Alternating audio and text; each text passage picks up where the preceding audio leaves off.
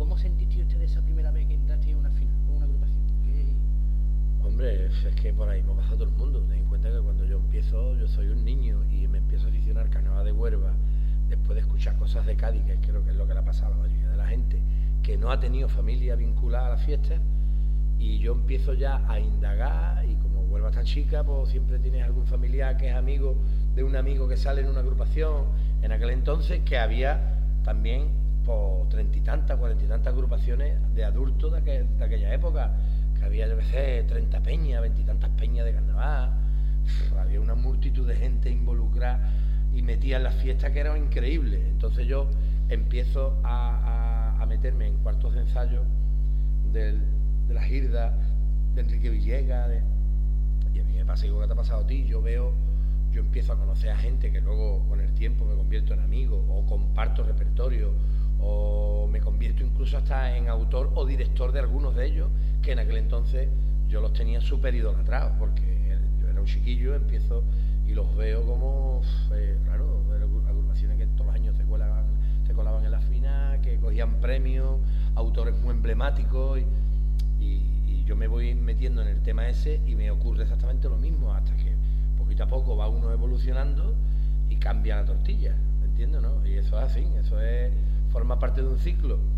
Sí, hemos pasado, yo por menos sí, lo he pasado, pero eso, era de saber qué, sentía ahí en ese momento. Porque, claro, yo, eh, yo la primera vez que me cuelo en una final, yo la primera vez que me cuelo en una final fue en el año 92, 92, no, el año 90, me cuelo en una final que había por lo menos seis o siete comparsas, se colaron, que fue en la Plaza de Toro, me parece, o en el Palacio del Cine, no me acuerdo, o en el Rábida, se llamaba la comparsa Acorde, y iba yo punteando, iba yo de punteado, porque yo empecé tocando la caja en una comparsa juvenil, y luego empecé a puntear, y, fue la primera final que, bueno, que teníamos todos más que asimilado, que éramos el, grupo mm, menos destacable de la final, ¿no? del, del sexto, quinto para arriba, eran dos grupos que todos los años estaban arriba. Entonces nosotros éramos la mayoría chavales, estábamos dirigidos por Manolo Muñoz y con la música de María Dolores Terrón Arena, que es la mujer de él, en aquel entonces, que fue, digamos, el que me descubrió a mí, entre comillas. Y claro, eh, yo cuando nos conocemos en esa final, imagínate, nosotros disfrutamos lo más grande porque además teníamos claro que no íbamos a pasar del puesto que estábamos. Claro, pero, pero era, pero todavía con la final, imagínate, ¿no? Y una final aquel entonces, que era la Andrés Estrada, que, se, había unas colas para las entradas que eran, que eran dos noches enteras, dos noches enteras, la gente con las mesas, las sillas de playa, con las cartas, jugando al bingo. Bueno, eso era un espectáculo. El carnaval era la cola, la cola era una, barbaridad. Y esa era Andrés Estrada de la cantidad de gente que entraba, era una barbaridad. Qué guapo. Yo, yo te quiero marcar dos fechas, y son en dos años consecutivos. El año 2010. El año 2010 hay un hito en el carnaval colombino. El año 2010. O sea, en el carnaval colombino, pero porque es en el carnaval gaditano, con una chirigota tuya. Ah, el año 2010 fue eh, los esquizofrénicos, ¿no? Exactamente. Hombre, eso es. ¿Qué fue aquello? Hombre, pues aquello fue. Ten en cuenta que nosotros en el año 2008 presentamos a la tía Manoli. Ese fue el primer año que el concurso del COA eh, cambia las bases y, impone los cuartos de final que no existían. O sea, antiguamente eran la preselección, dos pases de semifinales y la final. Y ese año, en el, en el 2008, es cuando imponen ya los cuartos de final y nos presentamos con la tía Manoli. Nos presentamos con la tía Manoli con, la, con, una, con, con un cebo importantísimo que era el representante legal, que era el Carapalo que, no, era, no había hecho nada absolutamente en el repertorio, sencillamente era el que en las bases, o sea, en la inscripción del concurso venía como representante legal. Claro, llamamos la atención, o sea, lo hicimos inteligentemente para que el, aficionado de Cádiz prestara más atención de lo debido. y evidentemente la prestaron. Vamos, de hecho fue que, que, pegamos un gran pelotazo. ¿Qué ocurrió? De que eh, ese año descubrí yo que el jurado de Cádiz eh, a las agrupaciones que no son de puntera, pues se sale la mitad, la otra puntúan nada más que la mitad, la otra mitad no puntúa. Entonces yo eso no lo sabía. Entonces, claro, esta gente se encuentra con esa noche, la sorpresa de la noche, que somos nosotros. ¿Sabes? La chirigota de la tía Manoli. No se esperaba ni el público ni el jurado que la chirigota iba a gustar tanto. ¿Qué pasa? Que por mucho que quisieron puntuar, al puntuar la mitad, si eran siete, puntuaron nada más que cuatro por mucho que quisieron, no pudieron hacerlo, claro. ¿Qué es lo que pasa? Que nos siguen y cuando en el año 2010 presentamos los esquizofrénicos, están los siete jurados puntuando y cantamos el primer día la primera chirigota del falla. Entonces, al cantar el primer día, la primera chicota del falla, podía ocurrir dos cosas. Que no gustáramos y que el jurado puntuara a la mínima. O que gustáramos y puntuara a la máxima. Y fue lo que ocurrió. Y como estaban los siete, nos colamos. Yo, vamos, yo recuerdo eh, la noche del pase porque eh, yo estaba en la carpa de aquí del teatro y, recuerdo a Pichardo llorando. llorando Eufórico porque la verdad es que no nos esperábamos. Mira, con la tía Manole, por ejemplo, si nos llegan a dar pase, nos lo esperábamos por, por, la euforia que se montó el mismo día que cantamos en el Falla, porque nosotros salimos del Falla y era toda la gente de Cádiz, o sea, salían las mujeres de las casas, ¡qué arte picha! Ustedes son de Huelva, uy, qué arte picha, qué chirigotón picha, se vaya con la seguro, toda la gente así. Entonces, claro, si ese año llega a ocurrir eso, pues seguramente nosotros lo hubiéramos celebrado, pero no hubiese sido el mismo impacto, porque yo de hecho, el año de los esquizofrénicos estaba acostado. Y yo estoy dormido, totalmente dormido. Y, escucho el móvil. ¿Y quién es? Y mi compadre. Padre, ¿qué hemos pasado? No me digas eso, chiquillo. Te cuenta que es algo histórico. Eso no ha ocurrido en la capital de Huelva nunca. Nunca. El primer corte, antiguamente eran semifinales, y ahora es cuarto. E, era como el primer pase de semifinales, aunque se repetía, pero antiguamente en semifinales pasaban ocho chirigotas y últimamente estaban pasando 16, mm, ¿sabes no? Pues en los cuartos han pasado lo mismo, 16, y lo que han hecho es que en semifinales pasan como antiguamente y ponen en medio un corte más, ¿no? O sea que prácticamente era como pasar una semifinal. Y me llama aquí, yo, no me digas, vente para acá que estamos y nos fuimos de la carpa al bar que está en la calle Miguel Redondo. No, Miguel Redondo no, Alfonso XII. Y allí terminamos todo. Bueno, fue un, espectáculo. Y yo, me, yo no me lo esperaba. Sinceramente no me lo esperaba. Estuvo muy bien. A mí la verdad me gustó. Y, me alegré por eso, coño, que al final es un, es un beneficio para Huelva. Y vamos a 2011. 2011. Entonces te embarcaste en un proyecto guapísimo, que fue en Cádiz, ¿no? Con uno de los autores, un autor muy reconocido en Cádiz. Hombre, de los más emblemáticos de la historia, muy Hombre, esto es una historia que surge a través de, un amigo mío, que, es Carlos, Carlos Fernández. Carlos Fernández que empezó, fue el director de la comparsa Juguete, donde empezó Andy, el Andy de Andy Lucas, donde empezó el Paquito el Pellejo, donde empezó el Piojo, toda esta gente de Aparicio, todas estas personas. Y, el hermano Javi Fernández, que fue el punteado de los Parias, sí. que actualmente es el guitarrista de Andy Luca, de Kiko y Sara, pues yo tengo amistad con ellos y Carly, donde yo trabajo, la tienda de White de guitarra, que yo tenía aquí una en la calle Nicolás Horta, yo trabajaba en esa empresa, abre una tienda en Cádiz, que yo soy el que monto la tienda, y meto a este chaval a trabajar, a Carly. Carly en aquel entonces ya había salido en el Mercado de las Maravillas, había salido en La Pensadora Gaditana, en la Caja de Pandora. Y el año de la Caja de Pandora, pues me lleva un ensayo y ya había versionado yo el pasoble del circo, el que hago por bulería. Entonces, allí Carly, después del ensayo, me pide que le cante a la comparsa de Ley de Vida por bulería. Y le canto el paso doble y la gente, bueno, he visto el vídeo, he visto el vídeo. Está en YouTube. Eh, y guau, toda la gente, yo, qué bueno, tío. Y a partir de ahí, pues ya empiezan a irse componentes de la comparsa y un día Fali Mosquera me dice, como yo estaba casi la mitad de, de toda la semana trabajando allí, porque estaba, además estaba instruyendo un poco a este chaval, porque este chaval estaba un poquito pegado, y como yo también me he dedicado un poco al tema de la construcción de guitarras, de luthier y eso, pues un poquito explicándole las maderas de las guitarras y un tiempo allí, y me dice este hombre, ¿a ti te importaría salir a comprar? ¿cómo va a importar? Lo que que yo vivo en con yo no voy a venir a ensayar. Yo vengo a ensayar cuando estoy aquí. De hecho, yo me quedaba a dormir en casa de ellos, de estos chavales. Porque claro, el, Javi estaba siempre con Andy y Luca y siempre estaba, y su cama libre pues la aprovechaba yo. Porque además sus padres también conmigo son gente especiales, ¿no? Y digo, hombre, yo si estoy tres días en semana, pues tres días que puedo ensayar.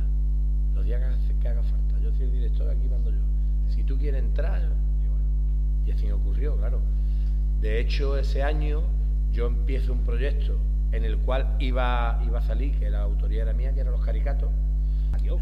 los caricatos salió, ¿no? De hecho, es que los caricatos era autoría mía, la primera vez que escribo yo una comparsa entera.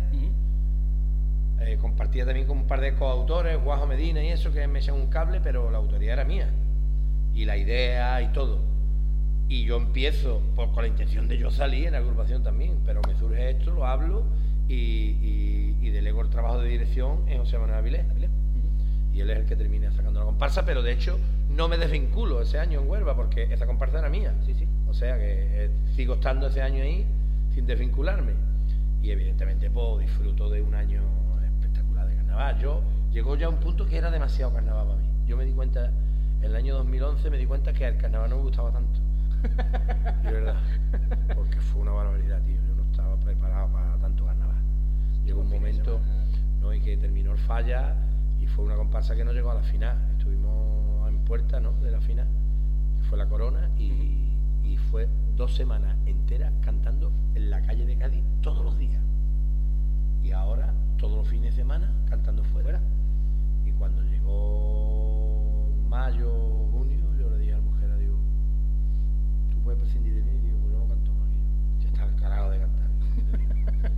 Qué manera de cantar. Uf, una barbaridad. Y además que yo siempre cantaba el pasador del circo.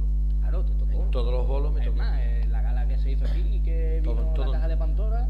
Todas las galas. Yo siempre cantaba el pasador del circo. Además, si no lo, podía cantar, lo tenía que cantar porque la gente lo pedía. Claro. Porque, porque además, es verdad, porque en el YouTube viral, empezó, ah, exactamente, se hizo viral y la gente empezó, pum. De hecho, hace poco estuve con mi hijo en un viaje de comunión, la comunión de mi hijo en mayo, en Almería, y había un chaval de Cádiz trabajando allí, y nada más que entré en el hotel me dijo, tú eres Félix Ramos, del tirón. Y digo, ¿y por qué? En Almería, en Roqueta de Mar. Cuidado. Digo, y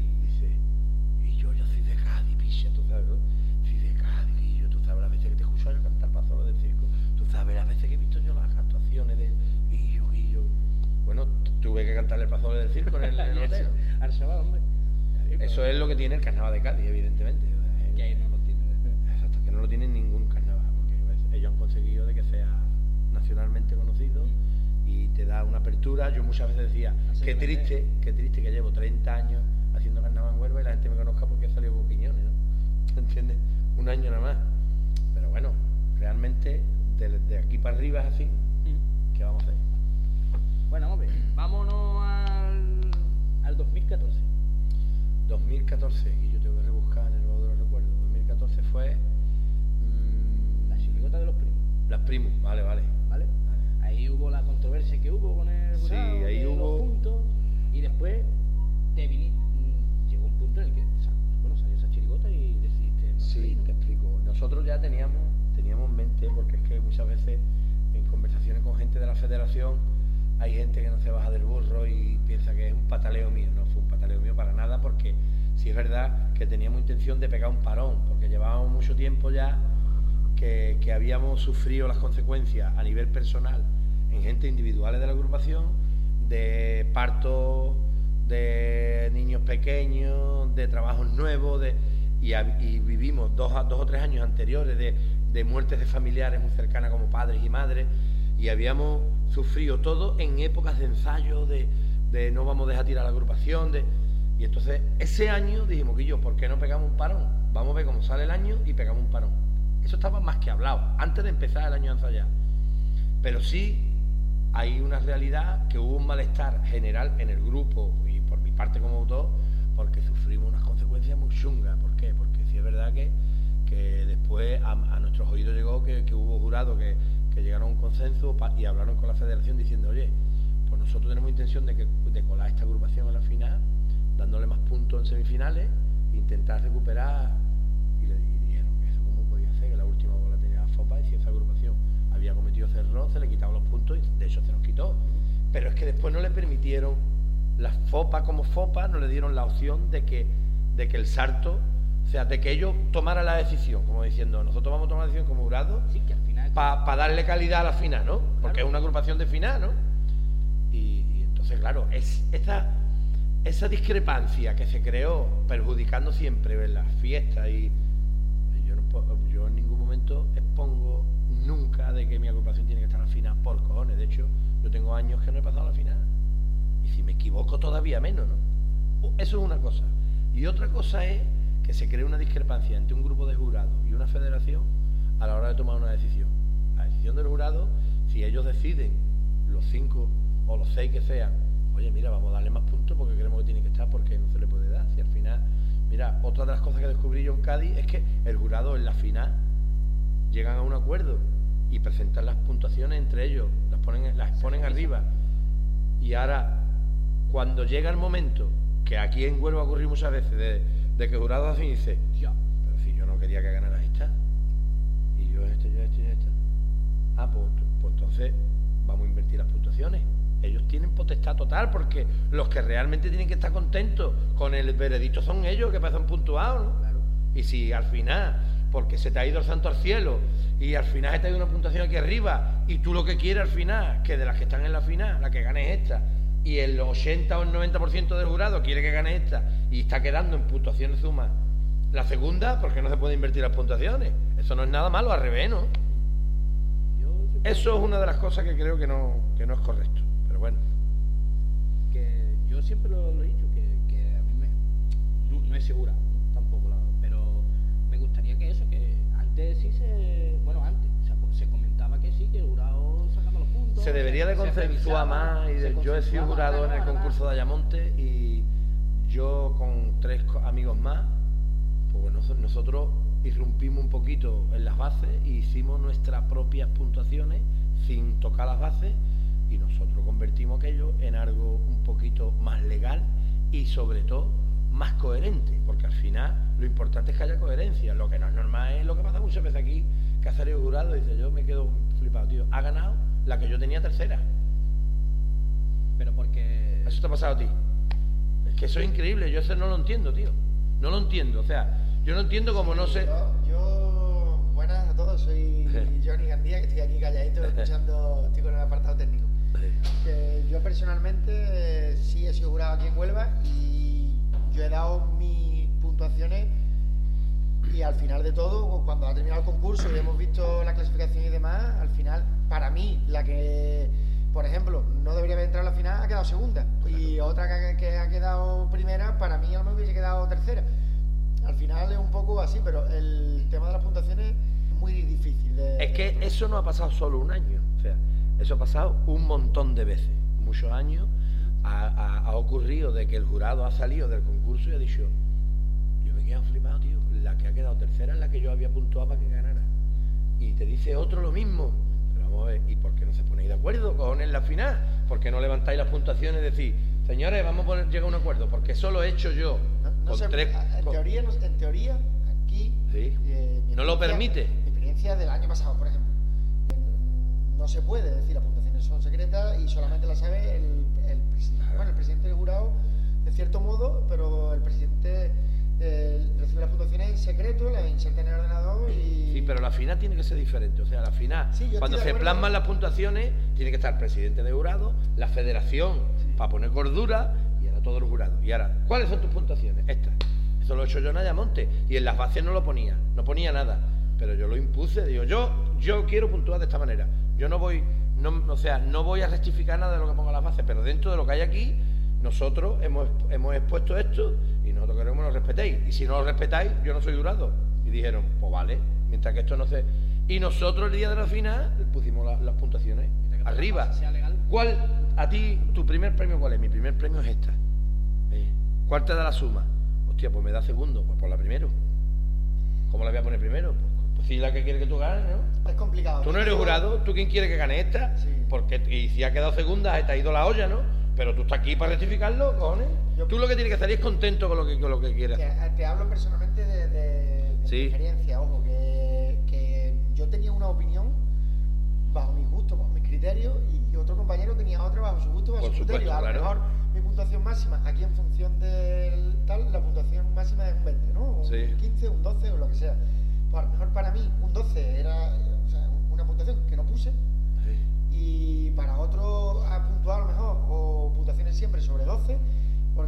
una, o, un día otra tal. Y, es, muy complicado, es, muy complicado llegar a un, digamos, a un camino de en medio en el que todo el mundo esté de acuerdo, porque al final, y y es mi criterio y es mi punto de vista, este año en la final, por ejemplo, eh, si hablamos de comparsas, por ejemplo, yo creo que han estado las que, bajo mi punto de vista, creo que deberían de, haber estado. Sí. Luego, el orden de la final, para mí hubiese sido diferente, pero en la final más o menos coincidimos todos. Yo creo que ahí más o menos había un consenso entre las que se colaron. Yo creo que sí, yo creo que la final, yo personalmente, que he concursado este año, yo la final de la modalidad de comparsa, la chirigota le he echado menos cuenta este año, pero la, final la he visto súper justa, lo que es el grupo de comparsa que han entrado a la final.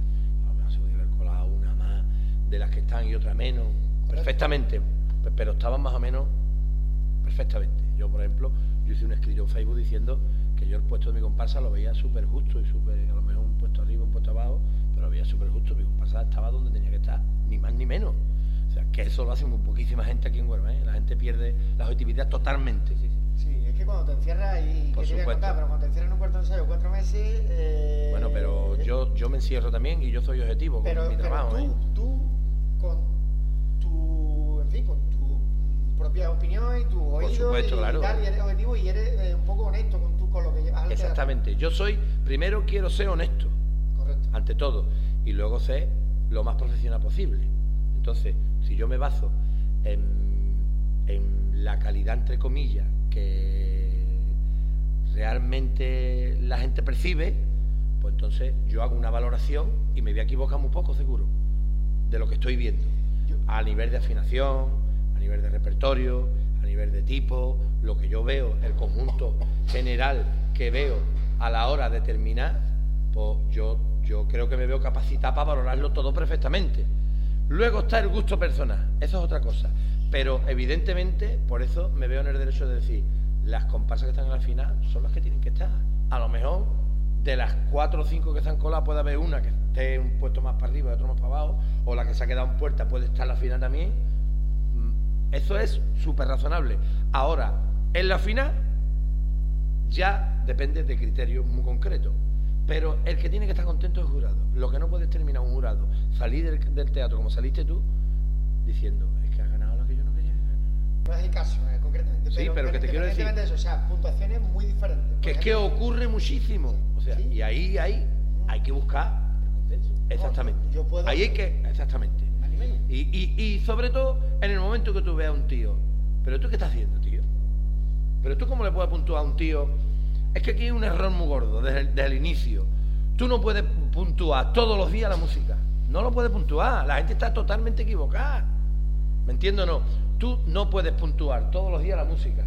Yo, por ejemplo, he tenido conversaciones este año con personas que han estado a la final, que sabían que yo era jurado y que no han aceptado la posición final, diciendo que, por ejemplo, que había una diferencia entre la que había ganado su agrupación de 100 puntos y que no había una diferencia real de 100 puntos entre esa agrupación. ¿Qué pasa? Ahí entran el tema de las puntuaciones que es muy difícil de, controlar. ¿Cuántas distancias? A lo mejor el jurado tenía claro cuál quería que ganara. Y luego empiezas a puntuar o para, para que no te salga la que tú no quieres que gane, ¿vale? Vamos a poner, mm, no sé, porque esto es una teoría, ojo, que descubrí ese día que quizás puede, puede ser una aplicación. Una agrupación este año, Pueblo Llano. ¿Vale? Eh, yo creo que esa agrupación, yo creo que no había duda de que tenía que ganar el primer premio. Por supuesto. Creo. Indiscutiblemente. Bajo mi criterio también. Entonces, mm, creo que hay, hay personas del jurado que a lo mejor tenían dudas sobre si querían que ganara Pueblo Llano y tenían dudas sobre si iba a ganar Pueblo Llano. ¿Qué pasa? A lo mejor en ese camino, en ese camino de en medio, hay una, hay una alguna comparsa que se, que se ha visto un poco perjudicada en la puntuación para no equivocarse en esa posición. Ahora, no me cabe la menor duda, claro. Eso, que tú me dices de eh, llegar a un consenso. Por ejemplo, ¿cómo se llamaba la comparsa del SOTI este año? Que no me acuerdo ahora mismo. Bueno, el Ejército Calavera. El Ejército Calavera, el Ejército Calavera. Vale, a lo mejor esa comparsa pues, no debería haber sido un cuarto o un quinto premio. A lo mejor sí, o a Pero se ha perjudicado lo que tú dices. Pero a lo mejor por el camino de en medio, sí, pues ha ido por ahí. A lo mejor Ayamonte bajo mi criterio, este año a lo mejor, bajo mi criterio, y repito, pues ya ha pasado, y ahí está la puntuación, la que, la quiera que la mire, pues no debería haber sido segunda, bajo mi criterio. Claro. Y a lo mejor esa, esa agrupación, junto con alguna otra, lo que sea, pues por el camino de medio, pues se van colando, se van colando, y al final, pues, eh, que me parece lícito porque al final han decidido cinco o seis personas. y, tiene que estar a gusto de ello, que es lo que digo yo. Pero si el primer error que hay aquí, y es una de las cosas que rectifiqué yo en el concurso de Ayamonte, es que tú no puedes puntuar todos los días la música. El primer día puntúas la música y ya no la tienes que puntuar más. O sea, exactamente. Entonces, si tú el primer día le das un 8, tú ese 8 tiene que estar todos los días en la suma, todos los días, porque así no te ocurre lo que ha ocurrido en esa final. Y tú en la final vas, vas a valorar la interpretación y las letras. Y, el, y la puntuación del popurrí musicalmente y letrísticamente tiene que ser la misma que le ha dado todos los demás días. Y ahora, si se equivocan, pues en, interpretación, en vez de ponerle el 8 que le puse el último día, le voy a poner un 6, porque se han equivocado en un detalle, o le voy a poner un 4. Entonces, eso seguramente no hay tanta distancia de puntuación. No va a haber ciento y pico de, de puntos entre una y otra. ¿Por qué? Porque, pero es que aquí hay otro error, que es que aquí tú cuando sueltas las puntuaciones ya no las ves más. Ojo, tú no las ves más, estoy de acuerdo. Ahora, si tú eres meticuloso y eres medianamente ordenado, yo llevaba mi cuadernito y, yo las puntuaciones del, de hombre, esas puntuaciones lógicamente yo no las iré en ningún momento. Nadie las pudo ver, ni amigos cercanos, ni mi mujer, ni nadie. Y, ¿qué pasa? Cantaba eh, el Polo Llano, pues yo sabía lo que había dado en música. ¿Cuándo, ¿Qué día cantó? El día 22. Pero si es que además te voy a decir una cosa. Y, daba la misma puntuación la música. Nosotros hacíamos lo mismo en Ayamonte. Y lo teníamos dos, nosotros hicimos, nosotros personalmente, una soja de puntuación con el nombre de la agrupación, presentación, para primer pasado, segundo pasado, primer cumple, segundo cumple, estribillo, popurrí, y ahora aquí, música, letra, interpretación, no sé qué, ¿vale? Así lo hacíamos. Y hacíamos dos por agrupaciones. Y lo hacíamos por duplicado. Una se la llevaba federación y otra se guardaba en una carpeta, tu carpeta, y se llevaba la carpeta a la federación. Cuando llegaba el otro día, tu carpeta, ¿quién va a cantar? Esta que cantó Antier, ¿no? Porque allí se hace todo muy seguido, ¿no? Esta que cantó ayer, vale, pues yo la cojo, ya la cojo, digo, es música que le he puesto. Y antes de empezar, voy rellenando lo que no tengo que puntuar. Y ahora me fijo en la letra y en la interpretación, que es lo lógico. Y al final fue, como siempre, hubo gente a disgusto, porque del segundo para abajo nadie está a gusto, eso es. Pero el jurado estábamos a gusto. Y yo lo dije y salimos, eh, porque nos sacaron un escenario que se da en la calle, el premio en Ayamonte, frente al teatro, una carpa. ¿Usted quiere salir? Digo, ¿cómo que quiero salir? No, que voy a salir y voy a decir las puntuaciones. O sea, y voy a decir los premios. Y voy a decir, señores, estamos de acuerdo los cinco. Y el que no esté de acuerdo, que no se presenta al concurso. Y entonces hubo un tío del segundo premio que se acercó a mí y dice, ¿tú lo ves normal? Digo, sí, el que no lo ve normal es tú. Tú estás equivocando. Yo lo veo normal porque lo he puntuado así. Y entonces cogieron y empezaron a cortarnos. Digo, aquí no se le ocurra ni de cortarme, vamos. Yo soy un asesino o algo para que me tengáis que cortar. ¿Para salvatrucha? No, porque dice que han venido, que, que, venga quien quiera. ¿Quién quiere hablar conmigo? Y se acercó uno de los comparsas. Es que tú eso lo ves normal. Digo, yo sí lo veo normal, digo. Te lo vuelvo a repetir. Me lo has dicho abajo y te lo digo ahora. Que eso lo he puntuado yo. El año que viene sé tu jurado y puntuar lo que tú quieras. ¿Vale o no? Pero te voy a decir una cosa. El año que viene, a partir del año que viene, nos vaya a echar de menos los que estamos aquí. Efectivamente, al año siguiente nos volvieron a llamar. Mira, tío, que... No al año siguiente, sino al otro. otro. Probaron. porque no ver desastre, lo vayan a hacer. A mí, a mí me consta que este año, al menos como ex jurado reciente, digamos, del, del carnaval pasado, me consta que la FOPA eh, este año, yo no sé otros años, que hablo del que conozco, ha mostrado mucho interés en citarnos a los jurados del año pasado y mm, hacer puntos de área de mejora. Que al final haya servido o no haya servido o tengamos lo mismo que el año pasado o no, no lo sabemos, porque también han salido las bases, digamos, del jurado y demás del año que viene, pero que al menos hay un interés en conocer la experiencia nuestra y en los puntos de, interés y demás. Es muy difícil, también hay que reconocerlo, es muy difícil porque te sientes un poco juez y verdugo, que es un poco de lo que se trata. Eh. Y además, y además, yo personalmente, amigos, lógicamente, cantando. Como todos los jurados de todos los años. ¿Qué pasa? Que luego, a mí, amigos míos, mm, amigos míos, que, que, hoy en día me siguen saludando como tal, me han gritado desde un parco a mí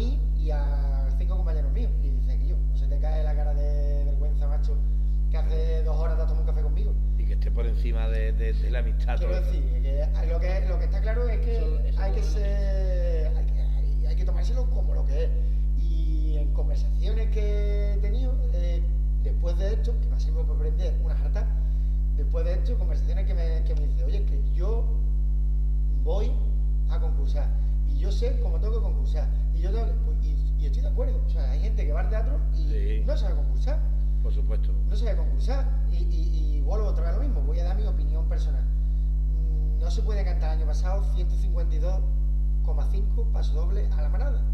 Todo desde el mismo punto de vista, quitando 5 que le da un toque diferente.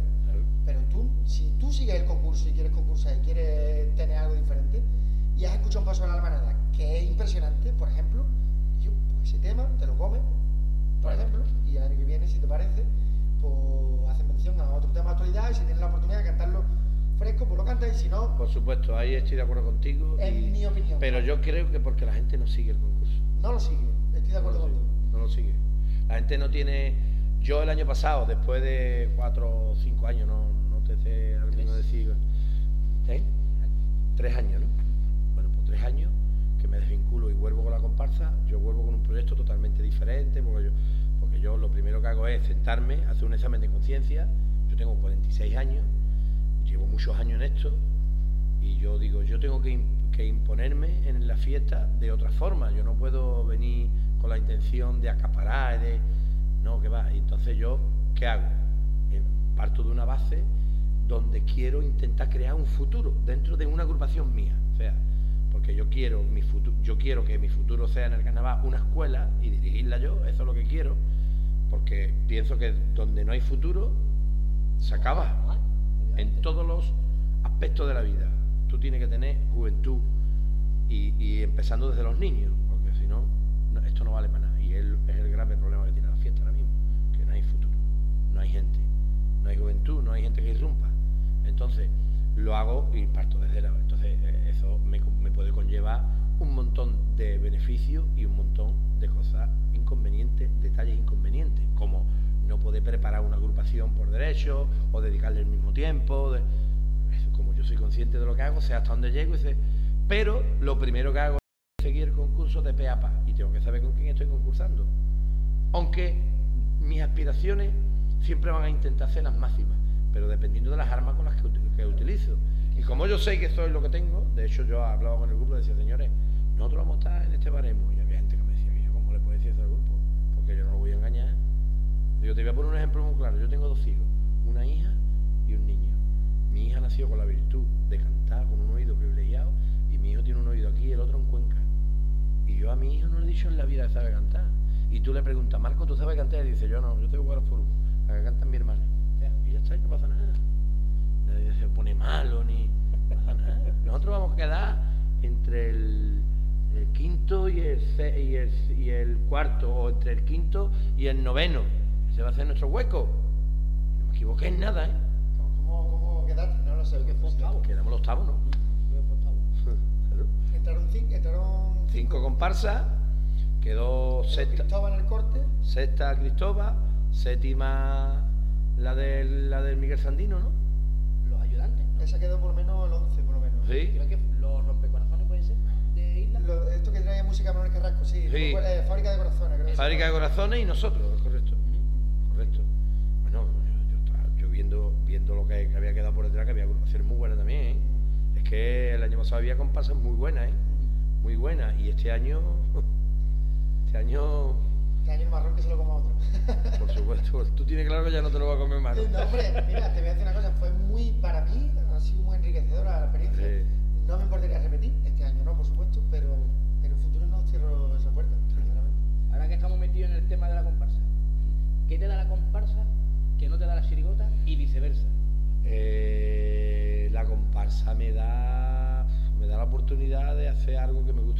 que es encerrarme en un cuarto de ensayo con 15 o 17 voces y trabajar mucho la dirección a la hora de afinar un grupo, que es lo que más me gusta del mundo, que es lo que siempre ha destacado más de mí. ¿no? Y, y la chirigota, la oportunidad de sacar mis dotes humorísticas. ¿sabes? Entonces, exactamente. Entonces son cosas totalmente diferentes pero al final en cuatro meses me sigue gustando más afinar una agrupación que escribirla. Entonces, claro, la afinación, siempre la comparsa me, me, baja la más que la chirigota. Te da más campo. Claro, exactamente. Bueno, y hablando de comparsa, en 2019, ¿qué nos puede contar del 2019? Bueno, pues 2019 es un, es un proyecto que empieza de una forma y acaba de otra. ¿Por qué? Porque con este mismo grupo que empiezo el año pasado se me van cierta gente, entre ellos mi hija, que, que, yo soy la persona que le digo que se tiene que desvincular un, tiempo por el tema de estudio y demás. Mi sobrino, que también por temas de estudio, eh, haciendo la carrera, no puede. Y ciertas personas que en su momento, mi compadre que lo hace porque por tener la ilusión de salir con, con, mi hija, que es como su hija, y mi sobrino, y, ciertas personas que tenían muy claro que era para lo que era hace años y ya está me quedo con la parte que me quedo del grupo y ese mismo grupo jala de su gente de toda la vida. sabemos todo el mundo que es un grupo que, lo creó Adrián ya en su momento con Diego Vega, o sea, empezó Diego Vega con ellos y ya se queda Adrián con el grupo y aquí hace un grupo de amistades. Una de las cosas que yo tenía súper clara es que yo quería, en un cuarto de ensayo, durante tantos meses, es que haya buen rollo. Y yo quería que haya, que hubiera gente buena y buena gente, o sea, gente buena a la hora de hacer lo que hay que hacer, que es cantar, pues de nada te sirve tener un tío, por mucho que tú lo quieras, que no sabe cantar. Esto no es un día de campo, esto es para ensayar. Y tiene que tener ciertas cosas básicas a la hora de estar en una agrupación, evidentemente. Pero fuera parte de eso, pues después el, compartirlo con gente en condiciones, con personas, con gente coherente, con gente buenas personas, con gente eh, eh, responsable, eh, y que sepan lo que es la fiesta y y luego de ahí seguramente todo lo que venga vendrá en, positivo, siempre. Porque al final lo que estás haciendo es construyendo una cosa con una base sólida, en condiciones. Entonces empiezo con el proyecto con la intención de seguir con mi idea de escuela de carnaval dentro de mi agrupación. Y casualmente pues, me empiezo a encontrar componentes que me dicen, oye, a mí me gusta escribir, pues escribe. Y resulta que, que hoy en la agrupación este año están escribiendo dos componentes más más un tercero que era un componente que era listo que le, le echaba todos los años un cable a ellos. Y, igual que eso, pues dirección, o sea, yo tengo un director musical, tengo un director de grupo, yo soy el que afina la agrupación y soy el autor. Y además la idea no es mía, o sea, la idea parte de Adrián y de su hermano Manolo Tobá y Adrián Tobá, que tienen una idea y me la trasladan. Y me dice, Quillo, ¿qué te parece esto? Digo, me encanta la idea, yo le daría una vuelta más, que es esto, esto, y yo termino de perfilarla con otras ideas mías y llegamos a un acuerdo y creamos un equipo, que es de lo que se trata. Los grupos triunfan cuando se crea un equipo y todo el mundo rema para el mismo sitio, ni más ni menos. Y al final ganan las agrupaciones y pierden las agrupaciones. Y el autor o el director sencillamente es la cabeza que organiza el grupo pero al final ganan las agrupaciones, porque si un grupo tiene la capacidad suficiente para crear una buena convivencia, todo lo que venga después es positivo. Y de hecho, nosotros no nos hemos preocupado a partir de ese momento en jalar de mucha gente. Y me han venido a la puerta gente espectaculares. Y yo completé la comparsa hace una semana con un punteado que es de Jaén, que toca para comérselo, un monstruo, con Lolo Chavero, que entra de, tercer guitarra, con Pepe, el, hermano del bombo de Jesús, que es un monstruo cantando, y Manolo Quintero, un segunda que he tenido yo en el orfanato y que lo recupero otra vez, y todo esto viene solo, o sea, porque al final, cuando todo se está haciendo bien, pues la bien te quiere, al final la bien te quiere. Sí, sí, totalmente. Eh, pues ya nos ha contado que y de Sisa y Limonada ¿Nuevos proyectos? De Nishisha y Limona tenemos muy buenos proyectos. Empezamos este fin de semana y ya no paramos hasta final de diciembre, todos los fines de semana.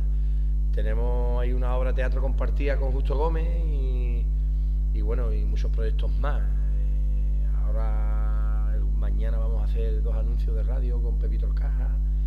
En fin, nos sale un montón de cosas. Y ahora vamos a tener un proyecto de un vídeo musical con un tema que hemos hecho al programa más emblemático y de máxima audiencia de televisión que es Sálvame.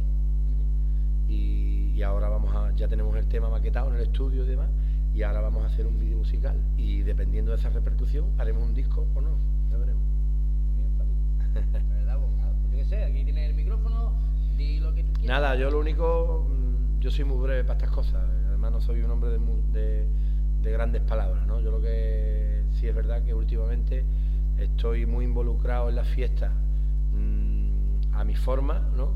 Y mi intención es que realmente esto no se pierda. Y la murga del maestro, que es la comparsa que presento este año, prácticamente mm, va a hablar de esto, de que esto no se puede perder. Y, vamos a representar a un maestro que hace ya muchos años que lleva muerto y que ha sido el creador de la copla eterna, como digo yo, que es nuestro amigo Mingorance. Y a partir de ahí, todo lo que venga va a ser una llamada de atención para intentar que, la, que esto vaya a flote un poquito, porque se nos está hundiendo todos los días un metro, un metro más, todos los días un metro más. Entonces la intención es crear un poco de futuro y si el ayuntamiento me echa el cable, pues intentaremos de provocar la escuela y a medias con Raúl Arneto, que es el que, el que inició el proyecto conmigo, pues intentaremos sacar a niños para adelante, que es lo que interesa. No hay cantera, no hay nada. y nada, y la gente que disfrute del carnaval. El carnaval es para lo que es, para disfrutarlo. El que no disfrute del carnaval se está equivocando de todas a todas. y otro de las llamadas de atención que siempre hago yo, señores, que esto no es Cádiz. Esto cuesta dinero y cuesta mucho sacrificio.